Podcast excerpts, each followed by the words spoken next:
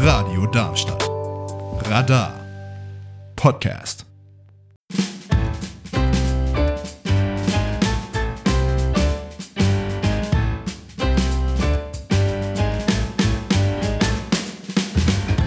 Shakespeare und Co.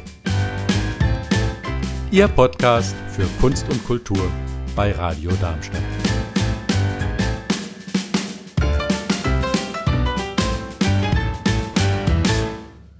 Seit dem 8. Juni ist Darmstadt direkt im Festivalfieber.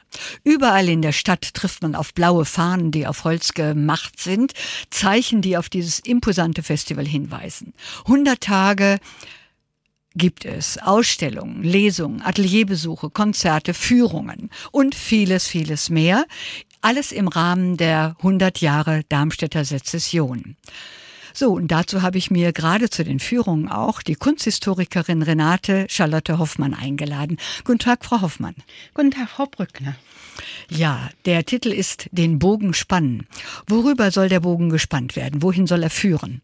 Ja, spannend äh, ist immer die Kunst, würde ich sagen. Und den Bogen spannen äh, kann man interpretieren, äh, denke ich mal, ähm, in vielfältiger Hinsicht. Äh, erstmal ist ja eine Spannung etwas, was Energie in sich birgt. Äh, und es geht ja hier um eine Künstlergemeinschaft, die sich zusammengefunden hat äh, mehr noch äh, als die frühen Sezessionisten, denken wir an Josef Maria Olbrich aus der Wiener Sezession, nach dem Ersten Weltkrieg, nach den äh, Ereignissen, äh, die so nicht vorhersehbar waren. Mhm. Und Künstler stehen an einem Punkt zu überlegen, wie geht es weiter in der Kunst. Und zugleich das Bedürfnis, äh, haben, sich unabhängig von staatlichen Institutionen zu fühlen, als Gemeinschaft sich ähm, zu positionieren. Und das heißt eine solidarische Künstlergemeinschaft, die aber zugleich das Programm hat, dass die Mitglieder nicht nur nicht alle aus Darmstadt sein sollen, sondern wie zum Beispiel Max Beckmann oder ja, Ludwig sind, Weidner. Wenn ich unterbrechen darf, ja. Sie sind auch nicht alle aus Darmstadt. Nein. Diese 100 Künstler können ja nicht alle in Darmstadt sein. Oder sind die Künstler, Darmstädter gemeint? Nein, äh, äh, es ist eben das Programm zu sagen, mhm. wir wollen uns nicht nur auf das provinzielle, äh, also die Provinz, nicht provinziell müssen die Künstler nicht sein, auf die Provinz beschränken, sondern eben äh, Künstler auch von aus anderen Regionen, aus anderen vielleicht auch sogar Ländern zu holen. Ähm, es ist eine Gemeinschaft, die zugleich, äh, man muss vielleicht mal einen Moment zurückschauen, da gab es äh, die Dachstube.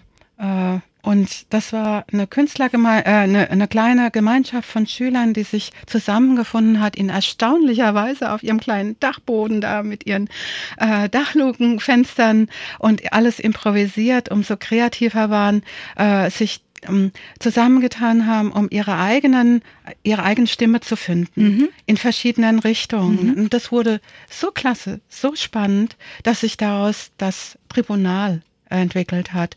Und da sind ja Leute wie Carlo Mierendorf, ähm, Theodor Haubach mit dabei. Äh, und aus dieser, ähm, aus diesen Impulsen heraus hat sich ja diese Künstlergemeinschaft Sezession gebildet. Wir sind in der Zeit der ähm, Arbeiterräte. Die, die ganze Gesellschaftsform formiert sich neu. Die Künstler wollen sagen, wir wollen uns positionieren, wir wollen auch politisch sein. Ähm, und das heißt für sie auch, sich nicht nur auf die Bildhauer und Malerei zu beziehen, mhm. sondern auf einmal spielt das Theater mit eine Rolle. Es gibt Komponisten, es gibt Literaten und der, das äh, praktisch der erste Vorsitz war von Casimir Edschmidt, ein Schriftsteller. Also das sind so die verschiedenen Facetten, äh, wohin der Bogen zielen soll. Äh, Sehr schön. Äh, wohin die Spannung, äh, worin die Spannung besteht und wohin das Ziel, die Reise geht der Sezessionisten. Äh, das heißt, wenn ich es richtig verstanden habe, die Sezession hat auch einen wenig äh, äh politischen Anspruch. Gilt der auch heute noch?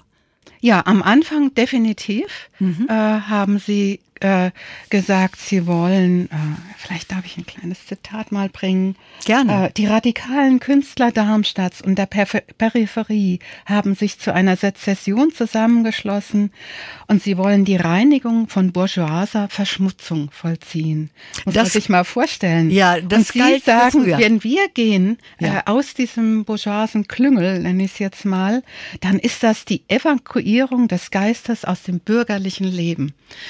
Also das ist ja äh, etwas, ähm, was wirklich das verlassen will, wo sie erneut äh, nach dem ersten großen Aufbruch, denken Sie an die Künstlerkolonie in Darmstadt, Ja. nach dem ersten Aufbruch wieder das Gefühl hatten, alles hat sich irgendwie festgesetzt, alles ist aber auch obrigkeitsgesteuert, äh, gesteuert, äh, Mhm, äh, auch gefördert wohl, aber eben auch damit immer eng verknüpft. Wir wollen uns auch davon befreien und damit auch die Richtungen der Kunst.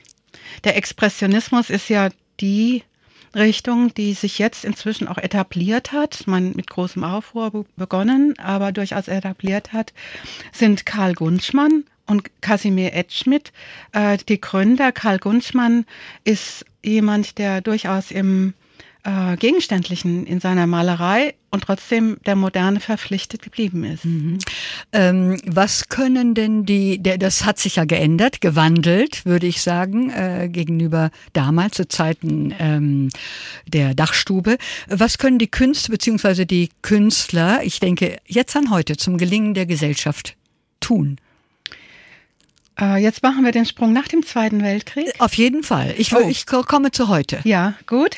Ähm, diese Künstler hatten sich ja, da möchte ich doch mal die Erfahrung der Künstler mit äh, ähm, nennen. Äh, die gerieten ja in den Strudel der Inflation, äh, äh, Armut war ein Thema äh, und es gab äh, dann zunehmend die Repression hier in Darmstadt mit Adolf Bayer schon vor 33, deutlich vor 33 Richtungen, die wirklich repressiv waren, äh, ablehnten alles, was in Richtung Avantgarde ging, neue Kunst ging. Und dann kam diese Zeit der Nationalsozialisten, äh, kann man natürlich auch noch was zu sagen. Und dann sind wir erst in der Zeit äh, nach 45, das muss man mitdenken, denn das Bedürfnis ist sicherlich groß, sich erstmal wieder zu sortieren, äh, zusammenzufinden.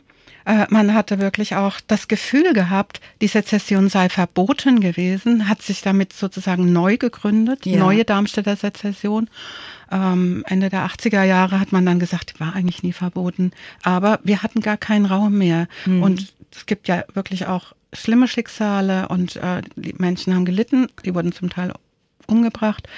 Ähm, und jetzt wollen wir Kunst machen, die äh, es gibt ja eine Richtung, äh, die zum einen wachhalten will und es gibt auch zugleich das, äh, also jetzt nach vorne schauen, Ja. in die Zukunft, äh, Ähm, Zukunft schauen. meine Frage in aller Vielfalt, in aller Vielfalt. Ja. Es gibt keine bestimmte vorgeschriebene Richtung. Ja, ähm, das ist auch gut so, denke ich. Äh, ich hatte gefragt, äh, was die Künste zum Gelingen der äh, Gesellschaft oder was sie für die Gesellschaft tun kann. Ich habe an einer Führung teilgenommen, jetzt im äh, Zuge der ähm, Se- Darmstädter Sezession des Festivals. Und äh, wunderbare äh, Sachen, die man im Schaufenster sehen kann, da komme ich noch drauf, beziehungsweise wir haben es auch in unserer letzten Sendung besprochen. Es gibt zehn Schaufenster in Darmstadt, die von Künstlern, namhafter Künstler in Darmstadt bestückt worden sind und gestaltet worden sind oder bespielt worden sind. Ähm, die haben gar nichts mit Politik zu tun. Die sollen gefallen. Die sollen zur Diskussion anregen. Was auch sehr gut ist, finde ich. Also ähm, gut, die einen sind so, die anderen sind so, aber der politische Hintergrund fehlt. Ist das heute äh, mehr oder weniger das, was ähm, für uns, die, denen es uns gut geht, die Kunst interessant macht? Wir wollen diese Kunst sehen. Hm, Also hm, Soll keine Kritik an den Schaufenstern sein. Äh, Kunst, äh, Kunst ist immer präsent, wenn man hinschaut, auf jeden Fall. Manche Kunst ist leise, manche ist laut. Äh, und alles dazwischen, das ist das meiste. Äh, es liegt ja auch an der Wahrnehmung. Und wenn jemand äh, sich präsentiert in der Öffentlichkeit, berührt er, tritt er immer in Kontakt mit seinem Betrachter, mit dem Gegenüber. und man weiß nicht, was in dem man Menschen passiert. Mhm. Äh, ich denke, ähm, ja, und es gibt für mich keine Kunst, die nicht auch verwoben ist mit der gesellschaftlichen äh, Situation, ah, mit ja. dem heute. Weil man auch sich Gedanken macht und mhm. vielleicht in Diskussionen. Also es ist keine, aber äh, keine, ähm, kein, keine Propagandakunst und es ist keine Kunst, die ähm, bestimmte Aussagen äh, vorgefertigt mhm. geben will. Ah, ja. Laute Antworten ja. für die Politik, für das Geschehen. Aber mh, mm, ähm, ich, mir fällt jetzt jetzt nur mal so ein, zum Beispiel äh, ähm, äh, das finde ich wunderbare äh, Denkmal äh, in der Ollenhauer Promenade an der Gefängnismauer von Thomas Duttenhöfer. Mhm. Äh, da ist ja ein Fragment eines Menschen äh, und das Ganze sollte erst Ludwig Weidig, äh, der ja im Gefängnis zu Tode kam, unter mm, merkwürdigen Umständen, das ist nie geklärt worden, äh, Zusammenhang mit Georg Büchner, zur Erinnerung. Und äh, dann hat er das umgewidmet zu sagen, nein, es geht darum, überhaupt Opfer von Gewaltherrschaft vor einer Gefängnismauer, ein Torso, ein, ein geschundener Wesen, ein geschundener Mensch. Das Ganze äh, muss man dann vielleicht auch wirklich so, so Kunstwerke in seiner Umgebung wahrnehmen. Ja.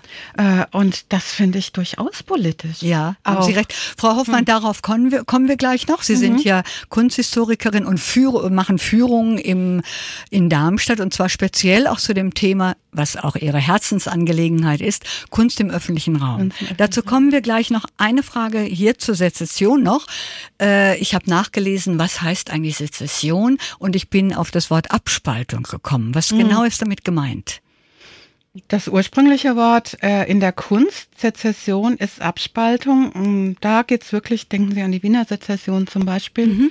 äh, dieser wirklich, dieser Muff und Mief, dieser immer gleichen Lehre und diese Hierarchisierung. Und man muss das alles durchlaufen, bevor man sich kreativ auch wirklich vielleicht seinen eigenen Weg finden kann. Äh, dieses Festgelegte in der Akademie zu verlassen. Es waren Gustav Klimt und Josef Maria Olbricht, den ah, haben ja. wir hier in Darmstadt, ja, ne, ja. von der Wiener Sezession. Und in Wien, ja. Und ähm, die Sezessionisten äh, vor 100 Jahren, die Darmstädter Sezession, die verfolgten eben diese Ziele, die ich eingangs genannt mhm. habe. Mhm.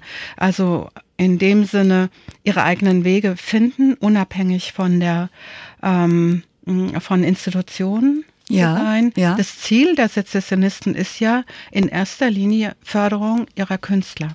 Ah, ja. Die Förderung der Kunst, mhm. der Künstler, indem sie Ausstellungen machen, indem sie äh, Veranstaltungen inszenieren, indem sie in andere Städte gehen mit den Werken ihrer Künstler. Äh, und das Ganze soll frei sein von äh, staatlichen äh, Abhängigkeiten. Ah ja. Vielen Dank. Jetzt machen wir eine kleine Musikpause.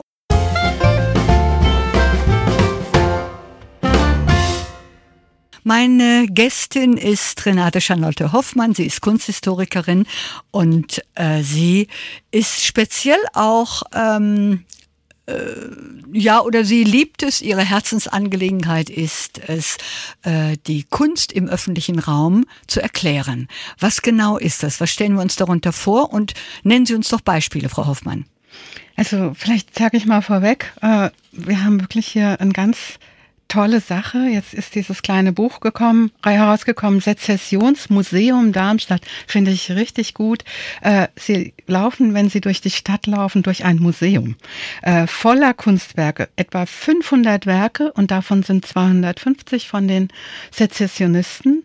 Ähm, und äh, Sie können überall in der Stadt diese Kunstwerke suchen, erblicken, wahrnehmen und ähm, ja ich erfahren. Denke, ne? Ja, ich denke, äh, Frau Hoffmann, wir Bürger gehen sicherlich oft gedankenlos an diesen guten Kunstwerken vorbei.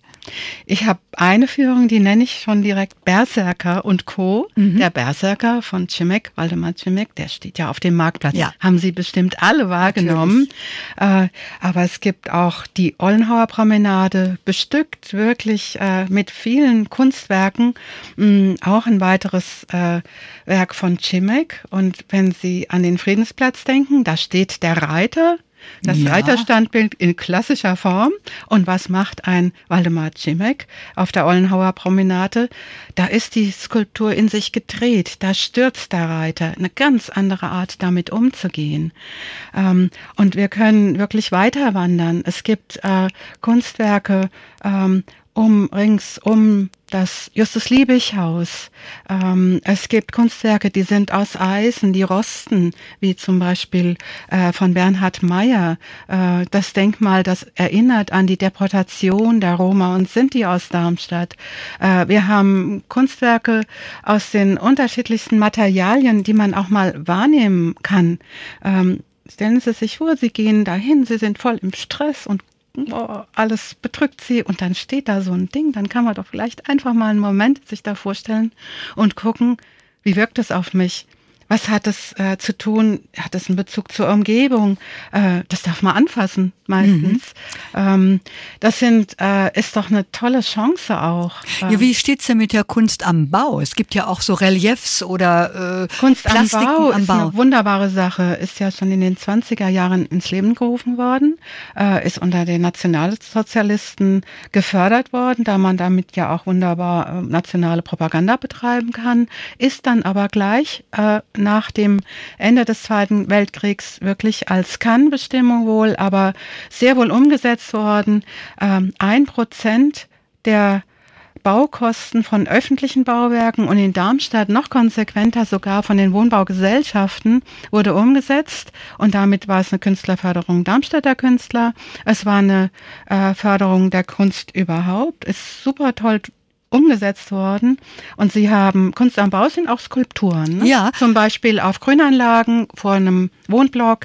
äh, Können Sie uns, können Sie uns äh, zwei Häuser jetzt spontan nennen? Und an den Häusern, ja. oh, eines der ganz versteckten kleinen Lieblingsobjekte äh, Objekte ist zum Beispiel von äh, Hermann Toma- Tomada, ähm, ein kleiner Vogel in der Hügelstraße an einem Wohnhaus äh, aus ganz einfachen ähm, äh, Eisenbändern äh, geschmiedet mit kleinen Teilen von äh, Mosaik drin. Der fliegt über die weiße, glatte Häuserwand äh, und in der Sonne verdoppelt er sich mit dem Schatten. Ist das nicht wunderbar? Ach, das ist toll. Und ja, hat man jetzt gar muss nicht. man wirklich sagen, dann fallen die Steinchen daraus. Und ich bin dafür, diese Kunstwerke sind so wunderbar, die muss man pflegen, die muss man reparieren, die muss man schützen. Äh, auch über, um dem Dämmbahn. Es gibt äh, Wohnhäuser, an Wohnhäusern haben wir die heitere Welt oft gezeigt, in der Nachkriegszeit 50er Jahre. Mhm. Wo ist der Flötenspieler? Der Flötenspieler am kleinen Vogue von Ja. Landa, Ja. auch köstlich. Ja. Da sitzt jemand gelassen mit zwei Flöten, die Beine Also- übereinander geschlagen und ein Vögelchen sitzt auf der einen Flöte. Frau Hoffmann, Flöte. man merkt Mhm. direkt, das ist Ihre Herzensangelegenheit. Sie lieben die Kunst im öffentlichen Raum. Ähm, sagen Sie uns doch, ähm, was, was ist Ihr Spezielles? Was, wo gehen Sie hin? Was inspiriert Sie? Äh, Was haben Sie am liebsten? Wo gehen Sie mit Ihren Führungen hin? Und ähm, ja, was äh, ist Ihres? Mir, mir also kann ich gar nicht so äh, mich auf eine Sache festlegen. Es sind, äh, glaube ich, auch jedem selbst überlassen, was spricht mich an. Äh, mich sprechen durchaus diese Skulpturen von Thomas Duttenhöfer sehr an, die sehr unterschiedlich sind. Wo finden wir noch eine Figur? Die eine, Zum Beispiel am äh, Kapellplatz äh, ist ein, eine Figur ganz ähnlich von der Thematik, Erinnerung an die Opfer der nationalsozialistischen Ah, ja. Mhm. Herrschaft.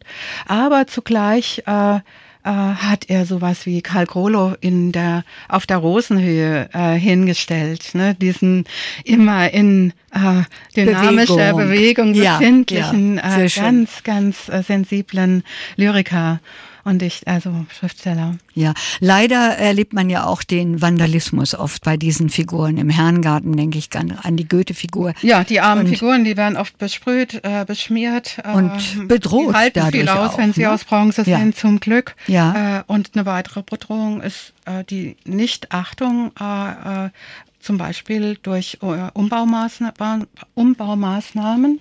Äh, Ein Beispiel, Berliner Allee, da gab es das Verlagshaus ABC-Haus.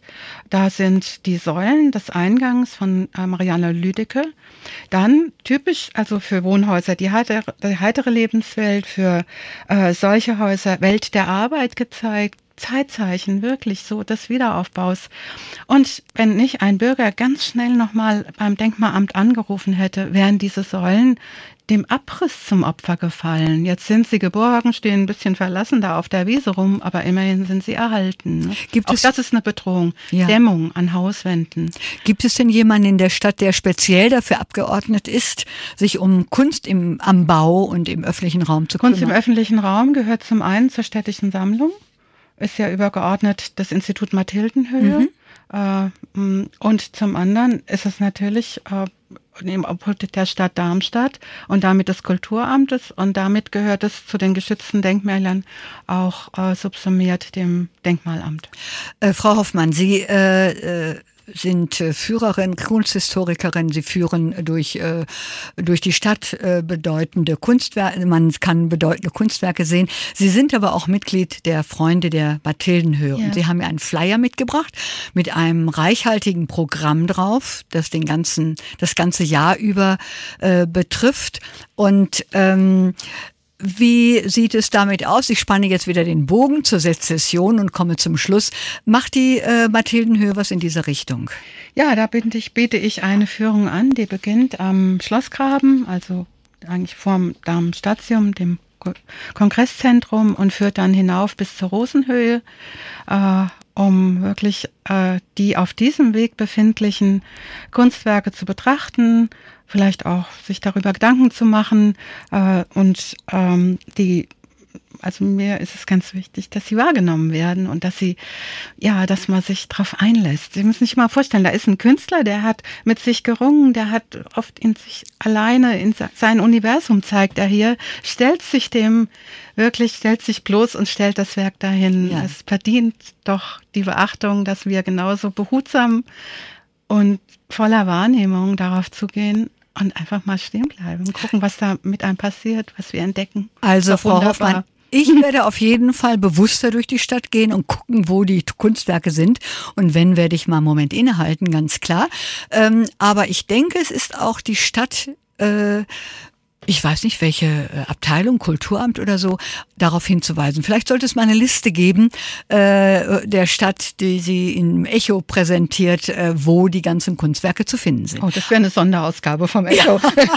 wäre doch mal ein Vorschlag. 500 Werke. Ich danke Ihnen, Frau Hoffmann, dass Sie da waren, für das gute Gespräch. Ich bedanke mich bei Ihnen, Frau Brückner.